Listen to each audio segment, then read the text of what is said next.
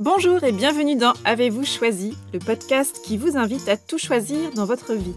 Avec curiosité, créativité, lucidité, responsabilité et authenticité. Je suis Oriane Savouré-Lucas, céréale choisisseuse de ma vie. Je suis aussi coach et j'accompagne les personnes ambitieuses et engagées qui réussissent dans la vie et qui ont surtout à cœur de réussir leur vie. Je les accompagne à se créer une vie sur mesure, une vie épanouissante et impactante en profondeur. Dans la vie, j'ai les pieds sur terre, la tête dans les étoiles, et avec Avez-vous choisi, je vous propose d'explorer le vaste et intrigant territoire du choix. Cette exploration, je vous y invite au fil des épisodes et à travers trois formats. Le billet, dans lequel je partage questionnements, réflexions et ressources qui m'aident à choisir ma vie. L'éclairage, où j'échange avec une auditrice ou un auditeur qui se sent bloqué dans un projet et qui souhaite bénéficier de mon éclairage pour débroussailler et clarifier sa situation. Et enfin, la conversation, dans laquelle je vous propose de faire la connaissance d'une personne et de son précieux supplément d'âme. Une personne dont je trouve la trajectoire de vie inspirante. Une manière de poursuivre votre exploration du territoire de vos choix à travers la découverte d'un parcours singulier.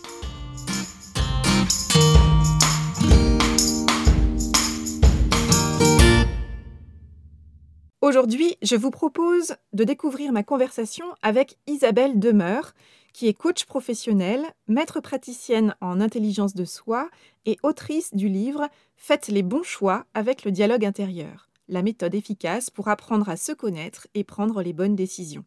C'est aux éditions Le Duc. En décembre 2020, la vie, qui fait décidément bien les choses, a mis sur ma route Isabelle et le dialogue intérieur sous la forme d'un atelier découverte. Alors, je n'avais jamais entendu parler du dialogue intérieur, mais le simple titre du livre d'Isabelle m'a bien entendu interpellé. Un outil pour faire les bons choix, je suis bien évidemment tout oui. Alors, l'éternelle étudiante que je suis a débarqué avec sa curiosité à cet atelier. Et au cours de ce temps de transmission et d'expérimentation, j'ai eu la joie de vivre l'expérience du dialogue intérieur guidé par Isabelle. Puissant et passionnant j'ai tout de suite su que l'histoire ne s'arrêterait pas là et que j'entamais là une relation importante avec le dialogue intérieur et avec Isabelle. Depuis cette rencontre et depuis cette conversation que vous allez écouter, je travaille avec Isabelle dans le cadre de la supervision de ma pratique de coach et je me suis également formée au dialogue intérieur, cet outil puissant et pragmatique que j'utilise à présent dans ma pratique de coach. Utiliser le dialogue intérieur, c'est explorer la multiplicité de nos personnages intérieurs, c'est mettre en lumière les aspects dominants de notre personnalité et ceux qu'on a laissés de côté, ou encore c'est questionner l'automatisme de nos choix. À travers son livre, ses ateliers découvertes et les formations qu'elle anime, Isabelle a un objectif auquel je suis heureuse de m'associer aujourd'hui. Contribuer à démocratiser la connaissance et surtout l'utilisation de cet outil, encore peu connu en France, afin de permettre à un nombre grandissant de personnes de faire au quotidien des choix plus justes et authentiques. Au cours de notre conversation, Isabelle et moi parlons entre autres de ce qu'est le dialogue intérieur précisément et de la puissance de cet outil qui facilite des choix mesurés et alignés. Du parcours singulier d'Isabelle et de sa rencontre déterminante avec le dialogue intérieur, d'abord pour elle-même, puis dans son travail d'accompagnement, de notre palette de personnages intérieurs et du chef d'orchestre que nous sommes, ou encore de l'importance de tester et d'ajuster en permanence notre posture au monde. Alors si vous avez l'impression de souffrir du syndrome de la girouette quand il est temps pour vous de faire un choix, ou encore si vous pensez que les choix spontanés sont forcément les meilleurs, eh bien, je vous invite sans plus attendre à découvrir cette conversation. Bonjour Isabelle. Bonjour Oriane. Merci beaucoup d'avoir accepté mon invitation dans Avez-vous choisi Je me réjouis de partager avec toi cet échange pour parler de choix, bien sûr, et de dialogue intérieur. Alors, on va bien évidemment aller un peu plus en profondeur sur qu'est-ce que c'est que le dialogue intérieur. Tu es euh, coach professionnel et tu es euh, l'autrice du livre Faites les bons choix avec le dialogue intérieur. Alors avant qu'on aille un peu plus avant sur la raison de ce livre, sur ce que le dialogue intérieur permet, Euh, je suis curieuse d'en savoir un peu plus sur ton propre parcours, puisque euh, je crois que tu es juriste de formation et aujourd'hui tu exerces le métier de coach professionnel. quelle est la somme de choix qui finalement t'a amené euh, sur ton chemin jusqu'à cet endroit? Oui, mais écoute, c'est assez clair pour moi parce que dans la vie, il y a des choix qu'on fait d'une façon volontaire et d'autres qui sont finalement des non-choix. Et quelquefois, il faut passer par là pour euh, faire les vrais choix. Hein. Il y a des moments où euh, on est obligé de faire quelque chose, et c'est ce qui m'est arrivé.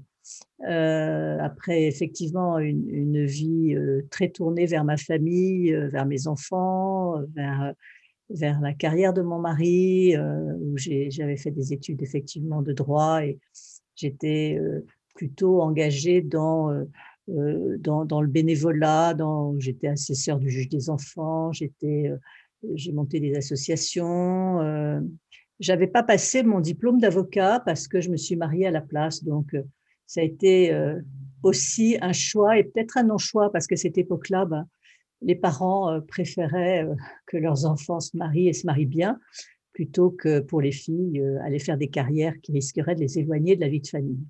Enfin, donc me voilà embarquée dans, cette vie avec euh, euh, la somme de, de, diplômes et tout ce que j'avais fait.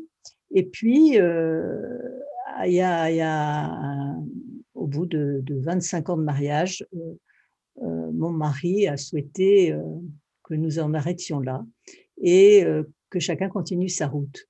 Et pour moi, ça a été très difficile parce que je l'avais pas choisi même si euh, chacun avait des torts, bien sûr, comme dans toute relation. Euh, je ne l'avais pas choisi, je me suis retrouvée dans une situation compliquée. Et là, euh, j'ai fait un travail, un travail sur moi et j'ai rencontré le dialogue intérieur. Et cette formation que j'ai faite, qui était aussi une formation pour continuer mon chemin euh, d'être attentive aux autres et d'aider les autres à se développer, que j'avais très bénévolement fait assez naturellement. Euh, cette formation m'a fait euh, accepter qu'il y avait des tas de zones de ma personnalité que je ne connaissais pas et que je n'avais pas encore utilisées et qui allaient être utiles pour que je rebondisse et que je rajoute toutes ces zones-là à ce que j'étais déjà. Voilà, donc je suis partie dans une aventure voilà, de, découverte, de richesse intérieure, de, choses difficiles à vivre, d'accueil de tout ça. Et puis, euh, bah, comme j'ai beaucoup, beaucoup, beaucoup travaillé et puis que j'ai trouvé que c'était extrêmement enrichissant, euh, j'ai voulu euh, accompagner les autres avec cette démarche qui avait été tellement précieuse pour moi. Donc, j'ai fait d'autres formations de coaching avec d'autres démarches. Donc, finalement, j'ai un panel assez large d'outils à ma disposition. Et en même temps, c'est quand même le dialogue intérieur qui, je trouve, a été le plus, euh, efficace dans, la remontée des moments difficiles et dans l'acceptation de tout ce que l'on est. Et c'est pour ça que je suis vraiment heureuse de, de le transmettre et d'en parler autour de moi. Hmm. J'entends combien euh, la, la, rencontre avec le, le dialogue intérieur a été euh, déterminant d'abord pour toi à titre personnel avant de le, transmettre euh, aux autres, ce que tu fais aujourd'hui. comment, comment tu expliques justement la, puissance de cette rencontre-là Tu as donné quelques éléments déjà. Peut-être qu'on peut commencer par définir ce qu'est le dialogue intérieur Écoute, c'est une démarche qui a été initiée il y a euh, dans les années 1970 euh, à peu près aux États-Unis par un couple de thérapeutes euh, jungiens qui sont Al et Sidra Stone. Et c'est vraiment dans leur, dans leur vie de couple, qui était d'ailleurs un couple de seconde vie, hein, c'est-à-dire qu'ils s'étaient remariés chacun, ils avaient été mariés précédemment, euh, qu'ils se sont rendus compte que euh, les mêmes situations se passaient euh, dans ce nouveau couple qu'ils formaient, alors qu'ils s'aimaient beaucoup, les mêmes situations que ce qu'ils avaient rencontré avec des conjoints précédents qui étaient très très différents en même temps. Et ils ont donc vraiment travaillé sur ce qui se passait et découvert qu'à l'intérieur de chacun, il y avait un certain nombre de personnages ou de facettes de la personnalité qui n'avaient pas les mêmes besoins, les mêmes énergies, la même façon de se présenter, les mêmes objectifs, et que tout ça interagissait. C'est-à-dire qu'ils étaient deux, mais ils étaient au minimum quatre, c'est-à-dire chacun une partie vulnérable en eux qui ressurgissait de temps en temps et une partie puissante et forte qui reprenait la main. Donc on, avait au minimum quatre personnes au lieu de deux. Puis finalement, quand on commence à chercher ce qui se passe, on voit qu'il y a beaucoup d'autres facettes. Et donc nous sommes à chaque fois euh, face à des familles nombreuses et non pas face à une seule personne. Et euh, finalement, euh, c'est parce qu'ils ont travaillé sur eux avant de faire euh, une théorie que euh, leur démarche est aussi puissante. Et moi, je, me dis que c'est parce que j'ai travaillé sur moi et que je l'ai expérimenté avant de comprendre la théorie que je trouve ça vraiment intéressant et que dans, les formations que je donne, qui sont des formations de découverte, je dis, on va pas faire de théorie maintenant, on va déjà expérimenter ce qui se passe, et de là, on va tirer les lois et les théories et, ce qui se passe en nous. Donc, on, passe, on commence toujours par, euh, vivre quelque chose pour pouvoir ensuite euh, comprendre ce qui s'est passé et en tirer euh, des règles, des lois, des choses qui peuvent être un petit peu plus intellectuelles, mais c'est vraiment, vraiment après l'avoir vécu. Mmh. Donc, le dialogue intérieur, ce que j'en comprends, c'est prendre finalement connaissance et conscience de la multiplicité, de la diversité des personnages euh, qui vivent à l'intérieur de nous, euh, qui nous constituent, dont on n'a jusqu'à présent pas toujours euh, connaissance ni conscience, ou parfois on en a connaissance et conscience, mais certains sont valorisés là où d'autres sont mis de côté, dénigrés, euh, ignorer, rejeter. Hein. Donc, en quoi finalement le dialogue intérieur va permettre, grâce à ce travail de connaissance et de conscience, euh, de, de, rendre le, fonctionnement euh, de la personne plus juste et plus authentique? Bien, tu vois, ce qui, ce, qui, ce qui, me vient là, c'est qu'il il y a toute une facette de notre personnalité euh, que, que, nous acceptons bien et avec laquelle nous nous, euh, nous nous identifions, ou en tout cas on se présente comme ça. Hein. L'un est euh, le bon garçon qui aime rendre service, c'est comme ça qu'il se définit. L'autre va être la femme généreuse et active qui s'occupe de tout le monde. Euh, une autre va être un leader qui entraîne et qui a toujours des plans et qui, qui fait qu'il embarque tout le monde. Enfin, ça va être des, aspects qui sont euh, vraiment très forts et je vais dire qui sont qui sont des pilotes automatiques pour, euh, pour chacun. C'est-à-dire qu'ils prennent la place de la personne, croyant être la personne. Or, ils ne sont pas que ça. Hein, la personne n'est pas que ça. Et pendant ce temps-là et en même temps, ce qui est tout à fait opposé à ces énergies-là est rejeté à l'intérieur et n'est pas regardé, n'est pas vécu. Par exemple, celui qui est un bon garçon, bien gentil pour tout le monde, il va détester le guerrier qui est en lui, celui qui est capable de prendre la place, la première place, d'imposer les situations. Bah, la femme qui est la femme généreuse, active, qui s'occupe de tout le monde, elle va détester une partie égoïste chez elle, qui s'occupe que d'elle, qui regarde comment elle va, qui prend soin d'elle, elle va la trouver inutile, etc., etc.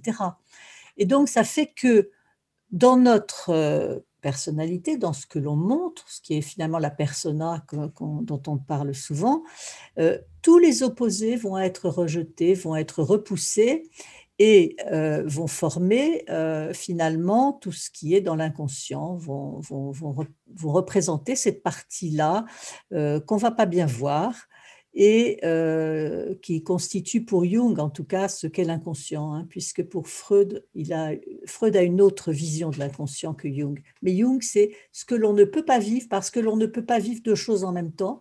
Donc il y a une chose qui est valorisée et l'opposé qui est mis dans l'inconscient. Et pour Jung, notre, notre route, ce qu'on a à faire sur Terre, c'est de se récupérer tout ça et d'en faire un chemin appelle le chemin d'individuation, c'est-à-dire le chemin qui va faire que chacun est l'individu propre, entier qu'il doit être. Mais ça, ça prend une vie. Donc évidemment, euh, en avoir conscience est une chose, mais après, c'est un travail de, conscience, d'éclairage, d'accueil de, tout ça. Parce que si on n'aime pas, parce qu'on est généreux, l'égoïste en nous, ben, il y a une question qu'on peut se poser, c'est qu'est-ce qu'elle sait faire, cette égoïste, que moi, je ne sais pas faire? Et en regardant le côté positif et non pas en la jugeant comme égoïste, on va dire, ben, tiens, elle, elle sait s'arrêter. Elle, elle sait dire non. Elle, elle sait veiller euh, sur, euh, sur la personne, elle sait euh, regarder ses besoins, elle sait mettre des limites. Et à ce moment-là, ça va être un travail de réintégration de, cette partie qui est jugée auparavant comme négative, de la place de, de, la, personnalité qui la juge parce qu'elle est opposée. D'accord?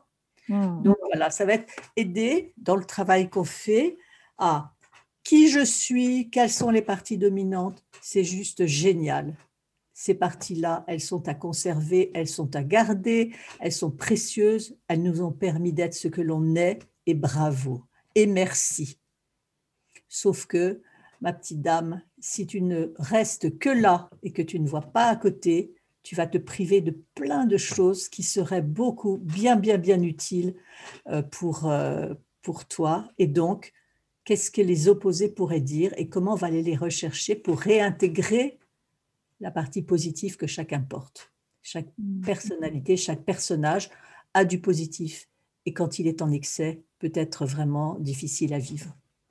Donc le dialogue intérieur permet euh, d'aller justement prendre en considération, finalement, apprécier toutes les parties de nous-mêmes y compris les parties qu'on a tendance à essayer de, pousser sous le tapis hein, et dont on n'est vraiment soit pas fier ou soit qu'on n'ose même pas regarder en face. Et euh, dans ce que j'entends de ce que tu partages, c'est finalement euh, qu'il y a un véritable trésor qui réside dans euh, les jugements, notamment les jugements négatifs que nous formulons à notre rencontre, qui sont finalement à la fois des indices hein, pour le, pour l'enquêteur ou l'enquêtrice que nous sommes sur nous-mêmes, de ah là, je porte ce jugement-là sur moi. Qu'est-ce que ça veut dire? Et surtout, de quoi suis-je en train de me priver? C'est ça que j'entends. Oui, bien sûr, c'est exactement ça, Regarde, Tu, peux te poser à chaque fois quelle partie de moi juge?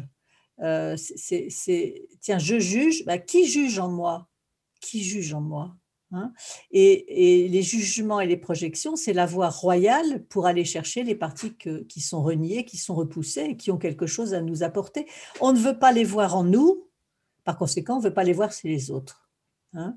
et très souvent, non seulement on se, on juge, on se juge soi, mais on juge les autres. C'est-à-dire, euh, les jugements, c'est euh, tous les hommes sont comme ci, toutes les filles sont comme ça, tous les noirs sont comme ça, tous les, tous les, tous les jeunes sont comme ça. Et puis les projections, c'est un tel m'énerve ou telle personne m'horripile dès que je la vois, il y a un truc qui, qui ne va pas.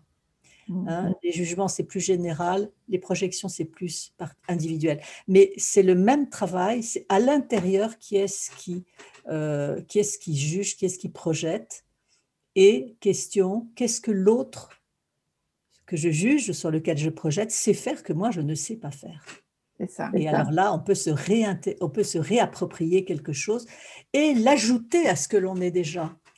Hein, c'est sûr que, par exemple, je vais te donner un exemple très simple qui, peut parler à certains. Euh, je, veux dire n'importe quoi. Je, suis horripilée par les gens radins les gens radins qui sont là à compter combien on leur doit un café, euh, il faut leur rendre la monnaie, enfin les bricoles, les machins. Bon. Quelle partie de moi juge ça? C'est une partie de moi qui dit bah, attends, on compte pas, quoi. on est généreux, on, y va, euh, on partage quelque chose et on n'est pas là en train de, de faire, de, de retenir la moitié, etc. Bon. Qu'est-ce que les autres savent faire, les radins, que je ne sais pas faire? Facile de voir que ce qu'ils savent, c'est faire leur compte. Ils savent calculer, ils savent euh, regarder où ils en sont dans leur porte-monnaie. Et puis, qu'est-ce qui me manque, moi, hein, euh, que je pourrais bien aussi rajouter, bah, c'est que comment eux, ils me verraient bah, Eux, ils vont dire que je suis pas forcément généreuse, mais je suis plutôt panier percé. Ils vont se dire, elle fait n'importe quoi. Donc, on voit bien que d'un côté, la généreuse, elle peut être panier percé, donc elle peut horripiler les radins.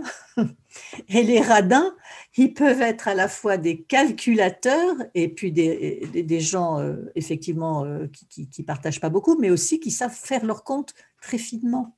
Et mmh. donc, si on, ne, si on reste de sa fenêtre sans en disant c'est moi qui ai raison parce que c'est comme ça, il faut être généreux et donc les radins sont nuls, ben, on a bien plus, euh, bien meilleur temps de se dire qu'est-ce qu'ils ont à m'apprendre, qu'est-ce que j'ai à aller chercher, comment je peux aller chercher ça en moi, comment je peux l'accueillir même un tout petit peu parce que je ne vais pas devenir pour autant ce que je voyais en Eurada ou très euh, bonne gestionnaire de, mon, de mes comptes, mais en tout cas, ça va être une attention que je vais pouvoir porter à ça.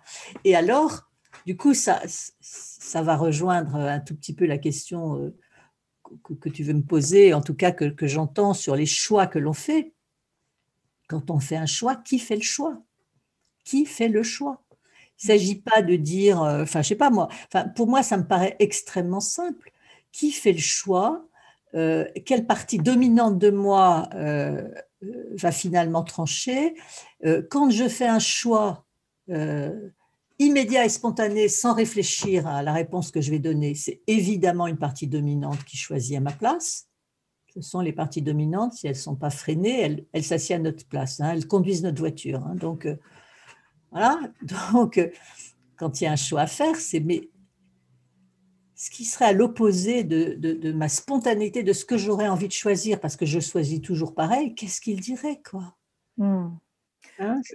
Ce que j'entends effectivement, c'est que le dialogue intérieur nous permet finalement de prendre connaissance et conscience du fait que nous sommes composés donc d'une multiplicité de personnages intérieurs qui se construisent dans une, dans une dualité, c'est-à-dire qu'il y a toujours un, recto et un verso finalement, euh, même si nous avons des, forces dominantes, et que euh, prendre conscience de, cette, de ce, double mouvement, euh, eh bien, tout cela, si on travaille à avancer vers davantage d'équilibre, hein, si on imagine un curseur entre les deux opposés que sont par exemple le généreux et le radin que tu évoquais tout à l'heure, comment est-ce que pour être encore mieux avec moi-même et mieux avec les autres, je vais pouvoir travailler à prendre conscience de ces deux versants en moi-même, travailler à ajuster l'équilibre entre les deux forces et comment est-ce que ce système de d'opposer, finalement, quand il s'agit du choix, va me permettre non pas d'être dans des réactions immédiates et spontanées, mais plutôt d'aller me nourrir de ma richesse totale et de faire des choix authentiques, entiers dans le sens où j'ai pris en compte l'ensemble de la personne que je suis et non pas simplement une décision depuis la fenêtre de, de mon personnage dominant, par exemple. Est-ce que ça, ça, résume bien euh, l'approche? C'est tout à fait tout à fait clair, Oriane, tu comprends très bien. Il y a juste un petit point qui est peut-être un petit peu difficile, enfin un petit peu différent, c'est que il s'agit pas de faire de l'eau tiède finalement. Il s'agit pas d'être un peu moins généreux et un peu plus radin pour que ce soit bien. Euh, il, s'agit plutôt de voir à quel moment le généreux peut vraiment vivre sa vie de généreux et à quel moment celui qui fait ses comptes doit être là. Et du coup, c'est plutôt euh, le dialogue intérieur, c'est non seulement la conscience que l'on est une multitude de personnes, que l'on a une multitude de personnes à l'intérieur de nous, dont certains sont cachés et d'autres sont mis en valeur, mais c'est surtout mettre en place une instance qu'on appelle le moi conscient. Euh, les Américains disent aware ego. Euh, on l'appelle le moi conscient ou l'ego conscient ou le moi prenant conscience. Ça dépend des, écoles et des formateurs. Mais en tout cas, c'est une instance qui va être comme le chef d'orchestre, comme le metteur en scène, qui va décider de qui est juste à ce moment-là, hein, qui peut venir à ce moment-là. Et ce qui est assez intéressant aussi, c'est que même si on est en train de travailler sur une polarité opposée, sur, euh, sur euh, mettons, je reprends l'exemple du radin et du généreux, il y a très souvent, quand on fait une séance, quand on travaille, euh, d'autres personnages qui émergent et qui sont aussi des, des, des personnages à qui on va laisser de la place, parce qu'ils ont quelquefois absolument rien à dire ou ils n'ont jamais eu le droit de parler. Mais on peut imaginer, par exemple, je, fais une supposition, que le personnage que je juge vraiment radin, au fond, il y a, un petit garçon au fond de lui qui a peur de manquer parce qu'il a connu ça dans sa jeunesse ou parce qu'il connaît l'histoire de, de, parents qui ont beaucoup travaillé, qui ont eu du mal à économiser et qu'il y a donc euh, derrière une peur qui peut exister et qu'il va falloir aussi qu'on entende. Et c'est pas pour rien que, euh, chaque aspect de la personnalité est là. Il peut y avoir aussi derrière euh, la généreuse une histoire où il y a une petite fille qui a toujours entendu que pour être aimée, il faut donner, il faut prendre en charge les autres, il faut leur donner ce qu'on a, que soit en passant dernier, que les autres doivent être servis en premier, etc.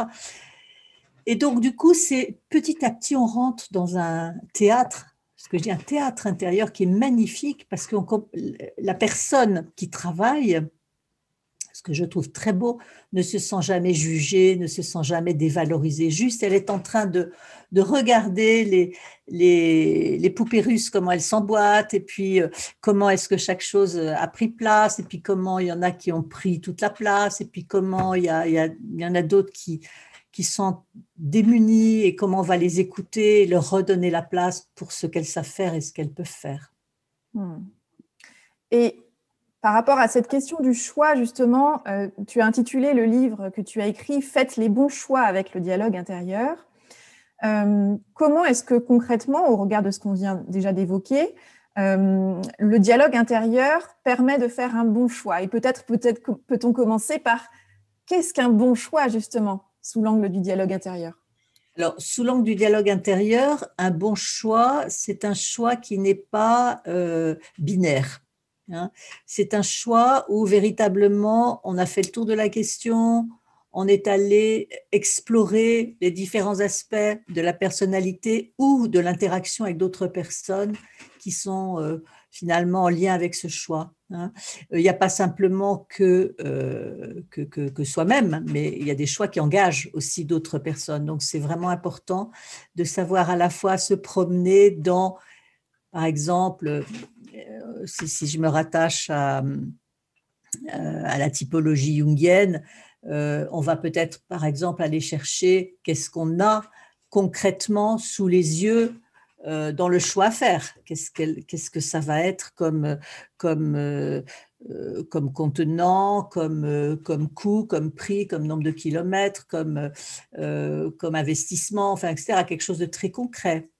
Et puis, on va peut-être aussi aller chercher euh, qu'est-ce qu'on pourrait rajouter Qu'est-ce que ça pourrait être si, on, si ce choix qu'on a à faire, on voyait où ça pourrait nous mener euh, Qu'est-ce qui pourrait nous apporter d'autre Enfin là, on va aussi chercher à regarder qui en nous pourrait élargir la situation, voir les conséquences, voir plus grand. Mmh. Et puis peut-être qu'on va aussi aller en nous explorer euh, un aspect de la personnalité qui veut que les choses soient claires, soit euh, logique, soit rationnelle, que la décision elle soit basée sur des choses sérieuses, mais en même temps, on va peut-être aussi aller chercher euh, une partie qui a le cœur qui vibre. Et ce choix, qu'est-ce que c'est? Comme choix de cœur. Mais tout ça, c'est pas exclusif l'un de l'autre. C'est tout ça qui est visité, qui est regardé avec des besoins. Et le vrai choix, le bon choix, ça va être un choix qui va être pris de cet espace central que nous appelons le moi conscient, c'est-à-dire cet espace qui ne va pas dire ça c'est mieux que ça, mais il y a tout ça, et avec tout ça j'ai une boussole, et je vais pouvoir regarder comment si je me place un petit peu plus haut, je sais que si je choisis ça, il va peut-être y avoir quelque chose à lâcher à tel niveau. Comment est-ce que je vais pouvoir l'expliquer? Comment est-ce que je vais pouvoir voir quelles vont être les conséquences, est-ce que je vais pouvoir m'en occuper, est-ce que j'ai les moyens de voir quoi faire? Il y a des choix, qui sont stratégiques, qui demandent évidemment de réaménager les choses, de voir, euh, bon, je, prends, un choix, euh, un choix très, très difficile, par exemple le divorce, qui est, vraiment la personne qui choisit de divorcer, il y, a, y a, y a, plein de trucs. Il y a le mal qu'on se fait à soi, qu'on fait à l'autre, il y a le fait que ça va coûter cher, le fait qu'il va falloir déménager, le fait qu'on va avoir un regard des autres qui va être très négatif, le fait qu'on va s'en vouloir. Enfin, c'est colossal. Mais tout ça, si c'est visité, si c'est vraiment pris en conscience et qu'on va déterrer les parties, les aspects qui n'ont même pas le droit à la parole, hein, euh, le choix, il va, être, pris par euh, une partie de nous qui dirige notre vie et qui pense qu'il n'y a que cette partie-là qui a le droit de parler et le choix va être bancal. Le résultat, c'est qu'il y aura un retour de bâton. C'est-à-dire qu'un jour ou l'autre, il va y avoir une partie dans la personne qui n'a pas été écoutée et qui aura son mot à dire, mais ce sera quelquefois trop tard et en plus parfois très violent, c'est-à-dire dans la manière dont euh, cette partie-là peut se manifester, ça peut être très intense. Quoi. Voilà. Il n'y aura pas eu la conscience qui sera mise sur, euh, euh, oui, par exemple, je sais pas, pour certaines personnes, il y aura besoin de passer par une étape de pardon, par exemple, par une étape de reconnaissance de ce qui a été vécu. Par, voilà, moi j'ai accompagné des couples comme ça et je trouve qu'il y a, pour chacun, il y a des besoins qui, si on, comme en plus j'avais fait du droit, je, voyais bien dans, dans, le droit de la famille comment les avocats n'ont absolument pas le temps de s'occuper de ça, et combien c'est un aspect extrêmement difficile pour les couples, c'est que ça va être réglé dans un niveau extrêmement matériel, ou en tout cas euh, apparemment, euh, euh, voilà, en mettant des responsabilités à droite à gauche, mais il y a tout un pan de la personnalité qui va être tout ce qui va être l'impact personnel, l'impact sur le regard sur soi, sur la reconnaissance de ce qui s'est passé, qui, va être important de traiter. Hein. Mmh. Donc, euh, faites les bons choix. Les bons choix, ben, on fait toujours pour le mieux. Hein. C'est pas, c'est pas quelque chose d'automatique. Et puis, mais en tout cas, c'est se donner le mal de regarder toutes les parties en nous qui peuvent être impactées et en l'autre, et de, et de voir ce que chacune a à dire. Pour, euh, ben, pour pouvoir euh, être le plus conscient possible de ce qui va se passer et le gérer avec un peu de hauteur, en prenant tout en compte, en prenant tout, même je veux dire sur son cœur, hein, en étant vraiment proche de chacun sans dévaloriser quoi que ce soit et sans euh, exclure quoi que ce soit. Mm. Donc moi, ce que ça me fait raisonner, c'est finalement sortir des choix automatiques, y compris des choix où parfois d'ailleurs les personnes vont dire ah oui, mais moi, je choisis euh, comme ça vient, je choisis avec le cœur. Or, ce n'est pas forcément avec ce cœur-là d'automatisme qui, qui, va être intéressant de choisir, mais plutôt d'aller choisir avec un cœur sage, c'est-à-dire d'avoir pris le temps d'explorer différents aspects euh, de la situation. En revanche, ça, ça signifie que euh, la personne qui, fait un choix ait conscience que le temps et, le, regard vers soi sont des étapes essentielles.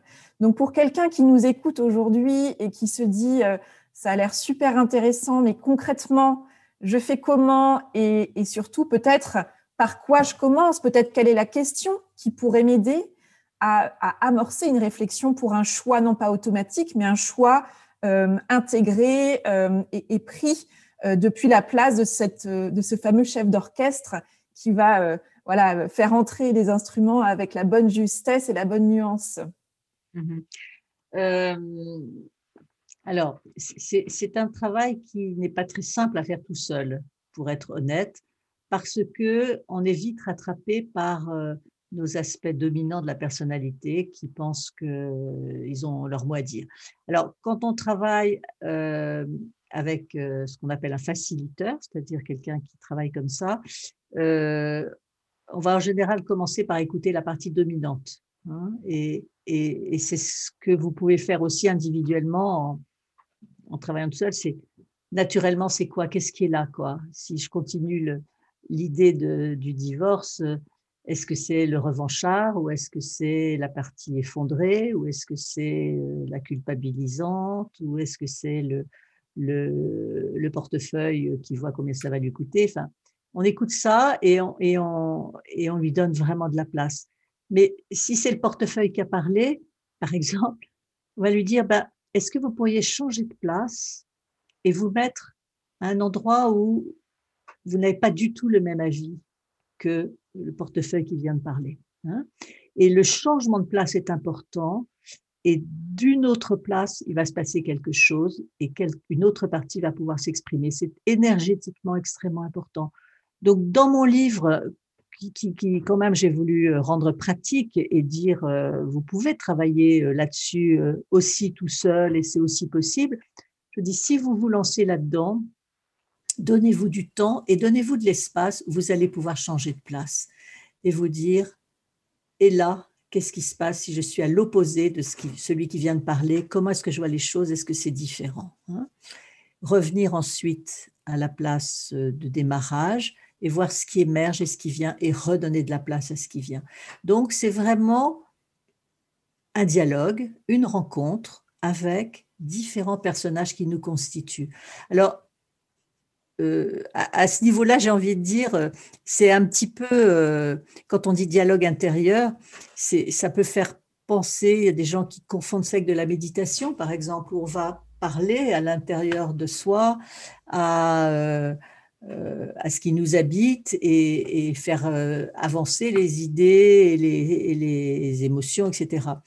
Or là, ce dialogue intérieur, finalement, il passe aussi par euh, une zone extérieure parce qu'on fait exprimer à l'extérieur, en changeant de place, euh, les différentes énergies qui sont, euh, qui sont confrontées, qui s'opposent et qui ont chacune à dire. Et c'est extrêmement soulageant pour la personne, tout d'un coup, de sentir qu'elle n'est pas que la partie qu'elle croyait, mais qu'il y a autre chose qui peut trouver des solutions, qui peut faire que ça va élargir ses possibilités, dont elle va pouvoir prendre soin, qu'elle aura rencontré, parce que l'énergie qu'on rencontre, on peut la retrouver. Donc, il va falloir accueillir aussi cette réintégration de ceux qui n'avaient jamais le droit de parler, qui tout d'un coup apportent quelque chose de nouveau. Donc ça, c'est vraiment euh, le secret. Et, on peut le faire simplement. Et là, ce matin, je reçois, euh, je reçois un petit texto d'un client que j'accompagne qui a lu mon livre, parce que à, la, fin de mon livre, il y a juste un tout petit, un tout petit clin d'œil que j'ai fait à des parents, parce que j'ai, je me suis amusée avec mon petit-fils un jour qui était très en colère, à parler à sa colère.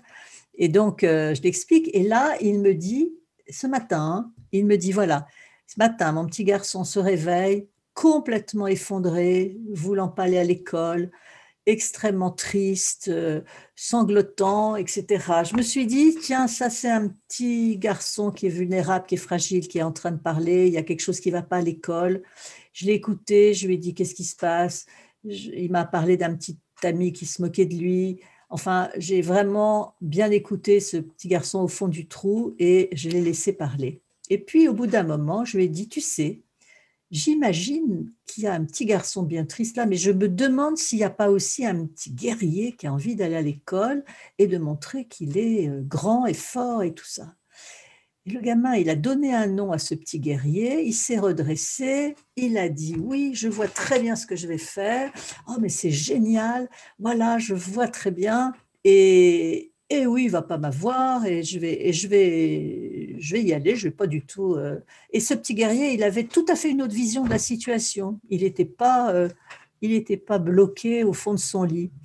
Et ce papa qui me dit ce matin, il me dit c'est quand même formidable parce que parce que juste euh, accueillir ce qui est là et faire émerger l'opposé, ça permettait à ce petit garçon de comprendre que le la tristesse avait le droit d'être là et que c'était pas à dire t'as pas à pleurer, c'est t'es grand. Non, non, c'est t'as as ça qui est vraiment dur. Et aussi, tu as de la ressource en toi que tu peux aller chercher. Et il l'a très bien compris. Et moi, j'étais contente de ce, de ce témoignage. C'est formidable.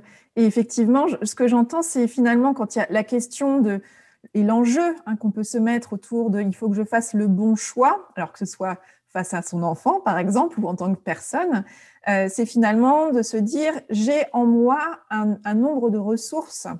Euh, alors pour certaines que j'ai l'habitude de mobiliser euh, parce que je les connais bien, mais et j'ai aussi à côté de ça d'autres ressources que je n'ai pas encore explorées ni exploitées. Et je trouve qu'il y a quelque chose de l'ordre d'une grande curiosité à, avoir et à aiguiser pour aller à la rencontre et de soi-même et d'élargir finalement, comme tu disais tout à l'heure, la palette euh, des couleurs, des possibilités qu'on a en nous, quoi.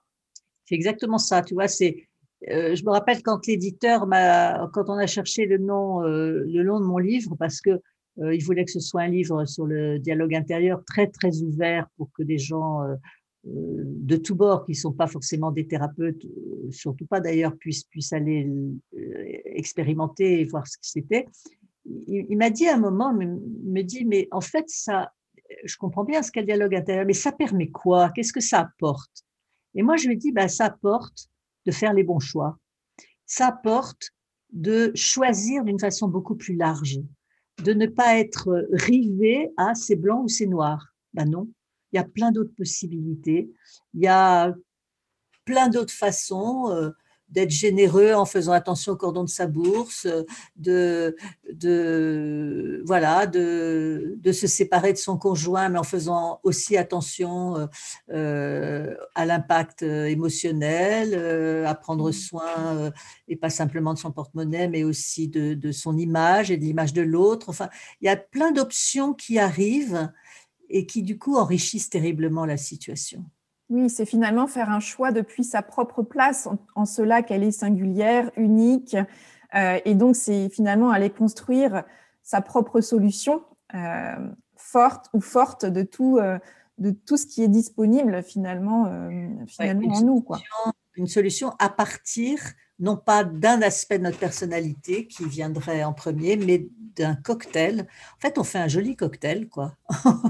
on regarde vraiment, et puis on regarde ce qui émerge, et puis du coup, euh, validation du choix, c'est de dire aussi après, bon, alors finalement, je vais m'arrêter à cette solution-là de telle façon, est-ce que chaque partie que j'ai rencontrée chez moi est d'accord?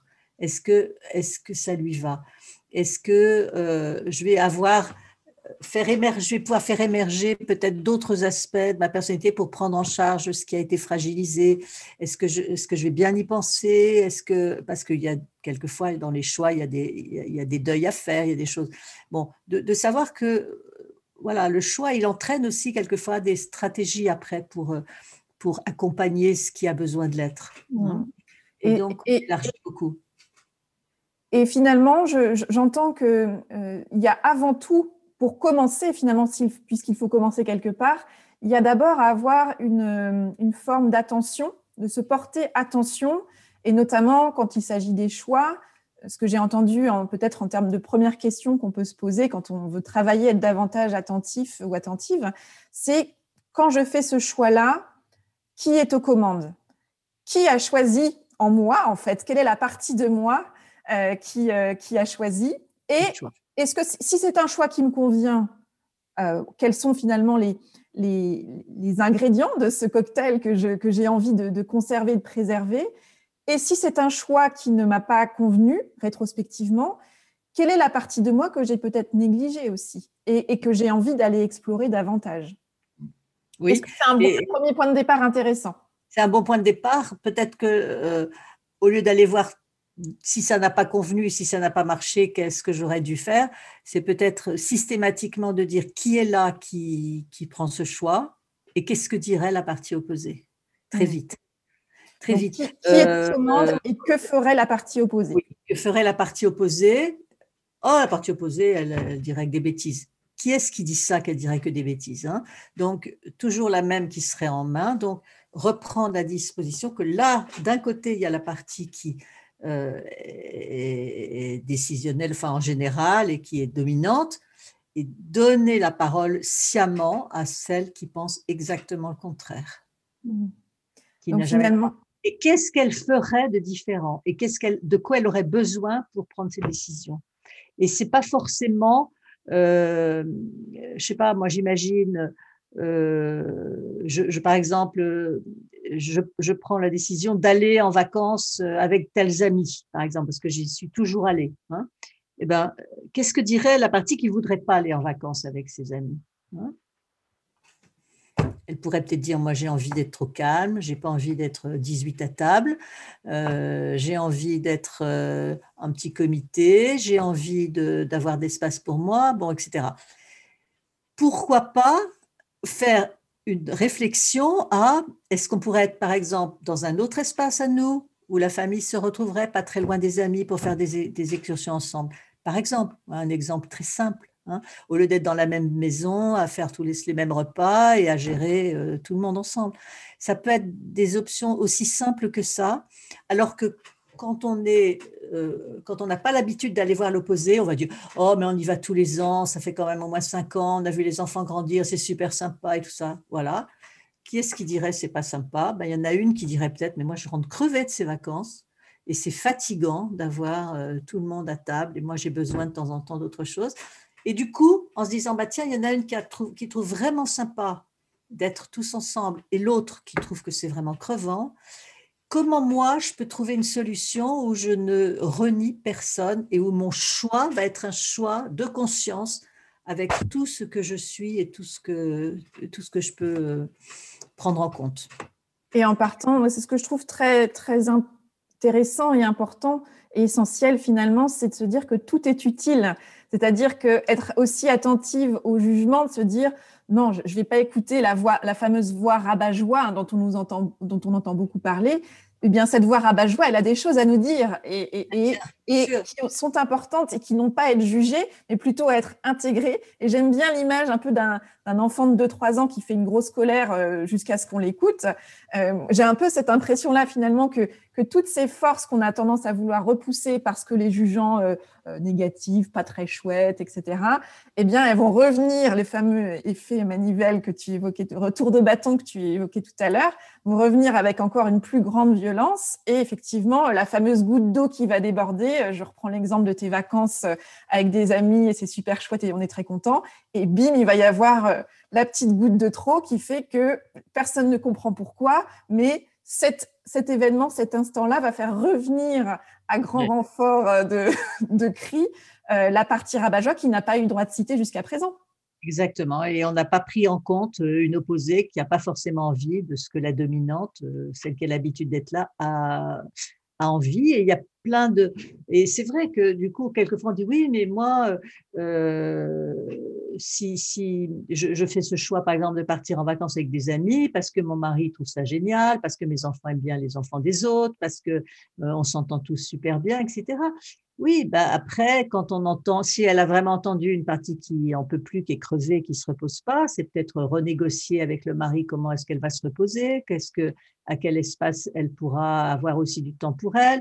Euh, est-ce qu'au lieu que ce soit 15 jours, c'est 8 jours, est-ce que ce serait possible? Enfin, Il y a plein de négociations possibles à partir du moment où on s'est déplacé pour aller écouter une autre partie. Je crois que le déplacement, finalement, il est très important parce que si on reste à la même place, on reste dans la même énergie et donc on, va résister à l'autre solution. Hein. et donc le déplacement, il n'est pas anodin. Il n'est pas anodin. Moi, je suis aussi attentive euh, quand j'ai les personnes euh, chez moi euh, à voir où est-ce qu'elles choisissent comme place. Hein. Si c'est la place tout proche du siège qui commande, ou bien si c'est une place à l'écart, ou si c'est debout, si c'est assis, si c'est en boule, si c'est par terre. C'est très parlant par rapport à qui est-ce qui est là et qui s'exprime. Et ça aide à rentrer dans l'énergie. Hmm. Donc finalement, hmm. c'est une, une, histoire de, mise en mouvement, de, processus, de danse. Tu l'évoques dans ton, dans ton livre, cette danse des énergies entre d'une part nos pôles euh, très puissants hein, qu'on a l'habitude de mobiliser et, dans lesquels on se sent généralement confortable et, euh, avec les, les rênes euh, en main, et le pôle de la vulnérabilité qu'on voilà, qu'on mobilise, qu'on connaît moins, qu'on maîtrise peu, qui nous fait parfois peur. Et finalement, ça va être de s'engager dans un processus mouvant où on va aller accueillir tout ceci euh, parce que tout, tout va être utile à faire des choix depuis notre place de manière juste, authentique et unique. Formidable, Oriane tu as très bien compris le truc, c'est chouette. Ouais, Et, comme tu l'entends, comme tu le dis, euh, c'est aussi très valorisant parce que c'est une façon de se regarder avec, euh, avec attention, avec conscience, avec confiance, avec un regard positif sur ce qui nous habite et non pas sur un regard qui juge, puisqu'on l'a vu, hein, le jugement, c'est qui est-ce qui juge. Et si on se repositionne au centre, euh, là, il n'y a plus de jugement. Hein, et c'est mmh. vraiment ce qui est important. Je, dis souvent comme image, dis, vous voyez une grande roue de charrette hein, avec le moyeu au milieu et puis tous les rayons en bois là qui vont dans toutes les directions. Eh bien, ce que finalement il faut faire, c'est que si on se place sur un rayon eh ben, si c'est le rayon qui décide, il va tout apporter vers lui. Si c'est au centre qu'on se positionne et qu'on voit ce qui déciderait bien finalement euh, en premier, mais qu'est-ce que l'opposé du rayon pourrait dire? Et puis à côté, qu'est-ce qu'il y a d'autre qui pourrait bouger? Et de là, qu'est-ce qu'on va insuffler comme énergie, comme, décision, comme choix qui va être consciente de tous les impacts que ça peut avoir et tout ce que ça peut mobiliser pour, faire quelque chose d'équilibré et de confortable et euh, voilà, euh, qui nous fait aussi prendre en compte tout ce que l'on est. Et je dis toujours tout ce que l'on est, on oublie la moitié de ce que l'on est comme richesse. Quoi. On est une richesse, tous d'une richesse infinie. Hmm. Et cette richesse infinie, euh, j'aimerais pour finir évoquer la richesse infinie que tu as aussi, bien évidemment, Isabelle. Et tu as notamment, dans le cadre de ta formation, j'ai cru lire que tu avais fait le choix de faire un, un mémoire sur la chanteuse québécoise Linda Lemay. Alors, pour conclure notre échange, je suis curieuse de savoir pourquoi tu as fait ce choix-là, pourquoi cette personne, cet artiste-là, et peut-être y a-t-il un, apprentissage, un partage à faire euh, de ce que tu as appris de Linda Lemay à travers son œuvre autour de la question du choix notamment? Alors, moi, euh, Linda Lemay, euh, au moment où je faisais mes formations, c'était dans les années 2005, 2004, 2005, 2006, elle, était, elle avait les prix de la, de la musique, je ne sais plus quoi, elle, était, elle, avait, elle avait reçu pas mal de, trucs, elle était très en vogue. On la voit un peu moins maintenant, mais je, n'ai pas souvent manqué quand elle est venue euh, à l'Olympia à Paris. alors, c'est très curieux, c'est qu'elle ne chante pas forcément les, les choses qu'elle a vécues, alors que quand on l'entend, euh, on a l'impression qu'elle est passée par là.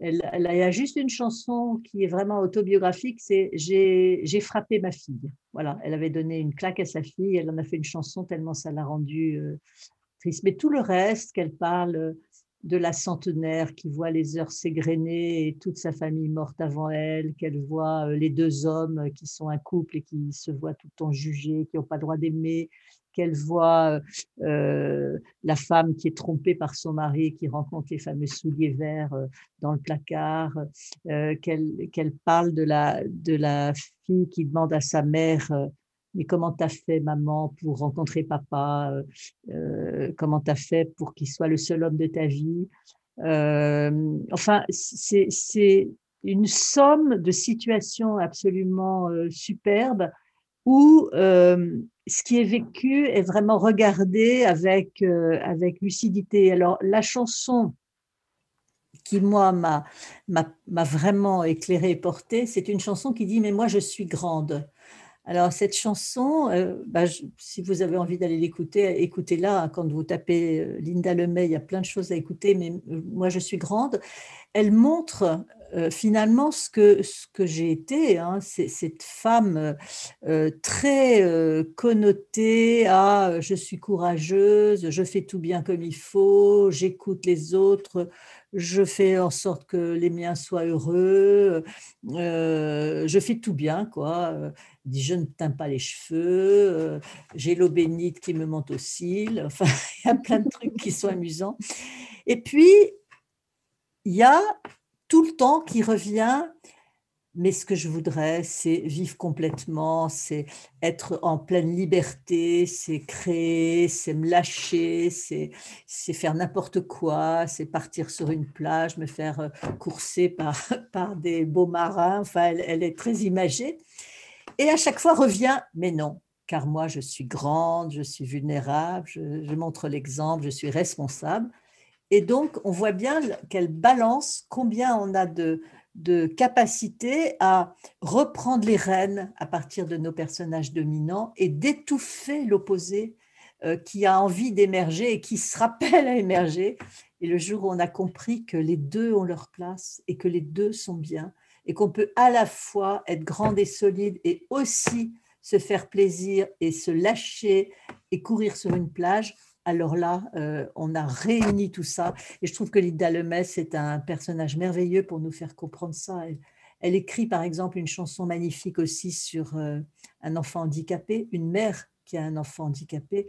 Et c'est bouleversant parce qu'elle elle, dit euh, quand tout le monde est heureux de voir ses enfants partir et se marier, moi je sais que je n'aurai jamais ça, tu resteras toujours accroché à mes basques. Et je voudrais vraiment, je donnerais n'importe quoi pour que tu sois comme les autres. Hein. Et c'est magnifique, c'est voilà, ça touche terriblement. Et il se trouve que Pierre Covin, qui était mon formateur, était aussi un, un grand admirateur de Linda Lemay. Alors, de temps en temps, on se faisait des clins d'œil parce que tu as vu, il y a telle chanson, oh, elle est géniale et tout. Et moi, j'ai fait tout mon mémoire, évidemment, sur euh, les parties de moi qui sont interdites, qui sont reniées, qui sont repoussées. Et puis, petit à petit, celles que je juge d'une certaine façon, et puis celles que que qui me touchent, et puis celles que j'inclus, et puis euh, cette fameuse finale qui était euh, vraiment l'inclusion de deux opposés très, très forts qui réconcilie tout ça. Hmm. Mais merci pour ce partage. Est-ce que j'entends aussi, euh, au-delà de, ce lien particulier que tu entretiens avec euh, Linda Lemay et ses, chansons, c'est combien l'art euh, peut être aussi une véritable source d'inspiration, c'est-à-dire arriver à trouver un artiste ou une artiste ou une modalité finalement de créativité qui nous permet justement d'aller voir euh, d'aller accéder à, un champ des possibles plus large que celui qu'on imagine ou qu'on ose imaginer. Et je crois que notamment pour faire des choix justes pour soi et authentiques, euh, s'inspirer autour de soi, trouver des, ressources qui nous, qui nous ouvrent euh, les perspectives, c'est toujours précieux et, je crois que voilà, c'est ce que je retiens de particulièrement touchant du partage que tu viens de, nous faire, dont, tu viens de nous faire cadeau. Merci beaucoup, Isabelle. Merci, Ariane. Ben, je suis ravie d'avoir pu échanger avec toi. Et puis, euh, donc, euh, j'invite tous, nos, tous les auditeurs à, lire ton magnifique livre Faites les bons choix avec le dialogue intérieur pour en savoir plus et notamment euh, pouvoir s'appuyer sur les exercices pratiques aussi que tu proposes dans ce livre. Un grand merci à toi, Isabelle. Merci, Ariane. Un grand merci à Isabelle pour sa confiance, sa générosité et sa finesse. Alors, que vous a inspiré cette conversation? Je vous invite à identifier l'idée, la phrase ou le mot que vous choisissez d'en retenir. Avec quoi de nouveau repartez-vous de cette conversation? Et quel est le petit pas que vous pouvez planifier dans les prochains jours, peut-être même dans les prochaines heures, pour mettre en œuvre dans votre quotidien ce qui vous a inspiré ici? Sortez vos agendas et surtout, Surtout faites-le. Pour en savoir plus sur l'actualité d'Isabelle Demeure, direction son site identitédiversité.com. Si vous êtes une personne qui sait cocher les cases avec succès et qui sent que pourtant la vie, ça doit être un peu plus que ça, si vous êtes lassé de votre quotidien agité en surface et que vous aspirez à plus de sens, plus de densité dans votre vie, sachez que j'accompagne un petit nombre de personnes en coaching individuel à distance, avec le dialogue intérieur entre autres. Si vous êtes arrivé à un moment de votre vie où vous sentez qu'il est temps d'arrêter les contorsions et qu'il est temps de vous construire une vie qui vous ressemble et qui vous réjouit davantage, contactez-moi via mon site oriansavoureluca.com pour que nous puissions identifier dans quelle mesure nous aimerions travailler ensemble. Voilà, c'est tout pour aujourd'hui. Vous retrouverez cet épisode sur le site oriansavoureluca.com. Si vous aimez ce que je vous propose, pensez à vous abonner à la newsletter d'Avez-vous choisi pour être alerté dès la publication d'un nouvel épisode et pour recevoir la graine de la semaine.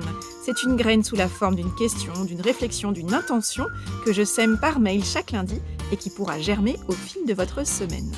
Pour soutenir ce projet de façon bienveillante et efficace et pour lui donner davantage de visibilité, votre voix compte énormément et elle peut porter de différentes manières. La meilleure façon de le faire, c'est de vous abonner sur la plateforme de podcast de votre choix à Avez-vous choisi, de partager votre enthousiasme par écrit en déposant une constellation 5 étoiles et un avis sur Apple Podcast ou sur votre plateforme de podcast préférée. Et bien sûr, continuez de faire découvrir Avez-vous choisi à ces personnes qui comptent pour vous et que l'idée de se construire une vie choisie pourrait réjouir. Enfin, si vous souhaitez me contacter pour postuler à l'éclairage, me partager vos retours, vos questions, vos avancées sur vos choix, ou pour me suggérer de nouveaux invités, pourquoi pas, vous pouvez me contacter via mon site. Je me ferai un plaisir de vous répondre. Je vous souhaite une bonne semaine et je vous donne rendez-vous vendredi prochain pour un nouvel épisode. Et d'ici là, et si vous choisissiez tout?